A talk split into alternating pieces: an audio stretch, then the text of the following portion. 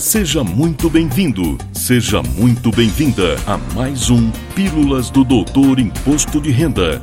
Dicas, orientações, notícias, informações úteis e conhecimento na dose certa. Com vocês, o professor Walter Kopp. Olá, vamos falar de imposto de renda. E volta ao assunto do episódio anterior, pelo mesmo motivo que o havia escolhido para ser o tema do episódio 81.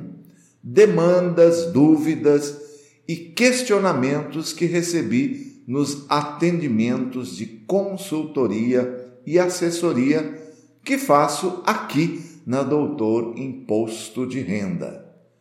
Por mais que numa análise inicial, isenção por moléstia grave, assim como muitos outros assuntos do imposto de renda da pessoa física, pareçam simples e fáceis, na prática, no operacional, sempre vão aparecer situações reais, gerando dúvidas e questionamentos. Se você ainda não viu ou ouviu o episódio 81, informo que lá foquei o documento probatório que embasa o reconhecimento da isenção de imposto de renda para portadores de moléstia grave, o laudo pericial. Hoje apresento situações e detalhes que geram alguma confusão.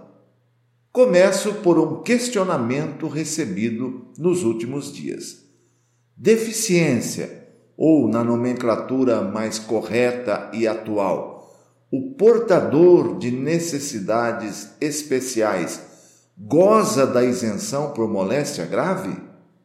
Antes de responder, reitero que, conforme afirmei no episódio anterior, somente rendimentos de aposentadoria incluindo as recebidas de previdência complementar privada e de pensão, incluindo a pensão alimentícia, têm direito à isenção a partir da data de diagnóstico de uma das doenças elencadas lá na Lei 7713 de 88.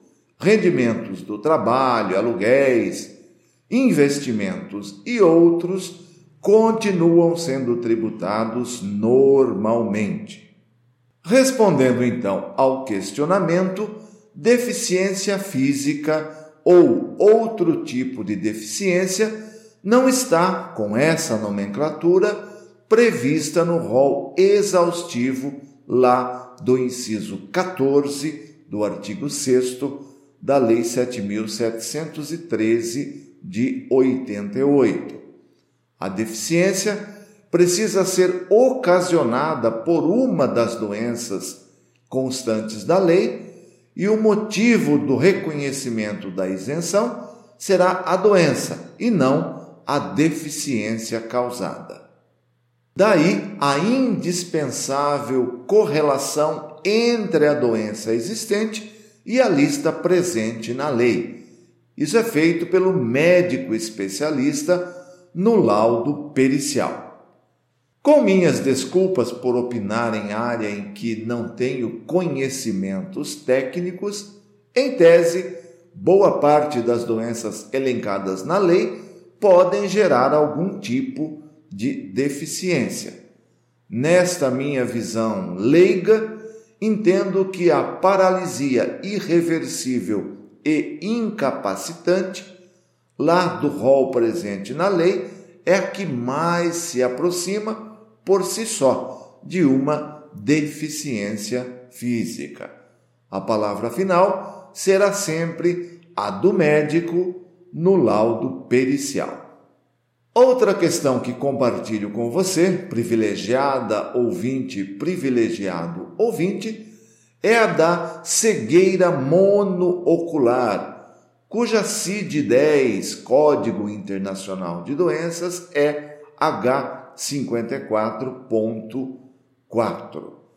Este tipo de deficiência visual passou a ser aceito como beneficiário da isenção há pouco tempo, a partir de reiteradas decisões na Justiça favoráveis aos contribuintes. Hoje, a cegueira monocular, devidamente comprovada por laudo médico de serviço oficial de saúde, dá direito à isenção por moléstia grave. Se quiser se aprofundar no tema, a solução de consulta COSIT número 632, de 26 de dezembro de 2017, trata do assunto. Também merecem atenção os casos de resgate de saldo capitalizado em planos de previdência privada, aqui incluídos FAPI e PGBL. Conforme disse há pouco, os valores recebidos de previdência privada complementar, na forma de benefícios mensais, também gozam da isenção para portadores de moléstia grave. A única exigência é que o contribuinte esteja aposentado pela Previdência Oficial. Voltando ao resgate, ressalto que ele ocorre somente enquanto não cumpridas as condições contratuais para o recebimento do benefício. O resgate de saldo capitalizado de previdência privada, conforme parecer 110 de 2018, aprovado pelo despacho 348 de 2020 da Procuradoria Geral da Fazenda Nacional, faz jus à isenção para portadores de moléstia grave. Se desejar mais detalhes, a leitura da solução de consulta COSIT número 138 de 8 de dezembro de 2020, é recomendada.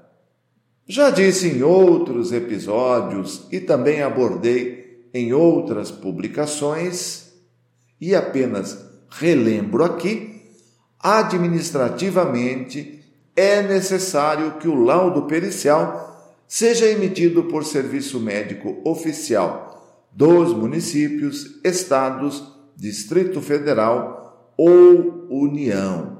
Por isso, o carimbo legível da instituição oficial de saúde é fundamental no laudo, juntamente com o preenchimento correto de todos os demais campos.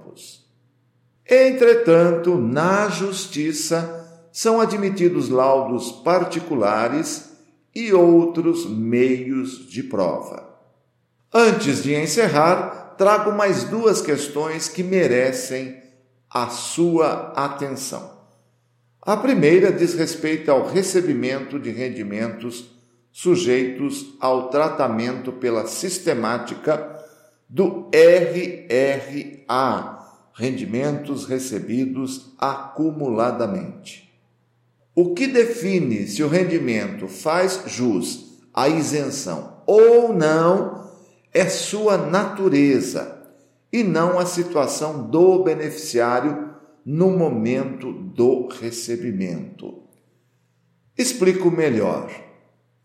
Um contribuinte que já teve o reconhecimento de sua isenção por moléstia grave, ao receber, por exemplo, valores relativos a uma ação trabalhista, cujos rendimentos são do trabalho assalariado e não de aposentadoria, terá esses valores tributados pela sistemática do RRA. Não tem isenção, porque o rendimento, no nosso exemplo, não é de aposentadoria. E por último, trago o caso de recebimento de pensão por morte deixada por um contribuinte que era isento do imposto de renda por ter sido portador de moléstia grave.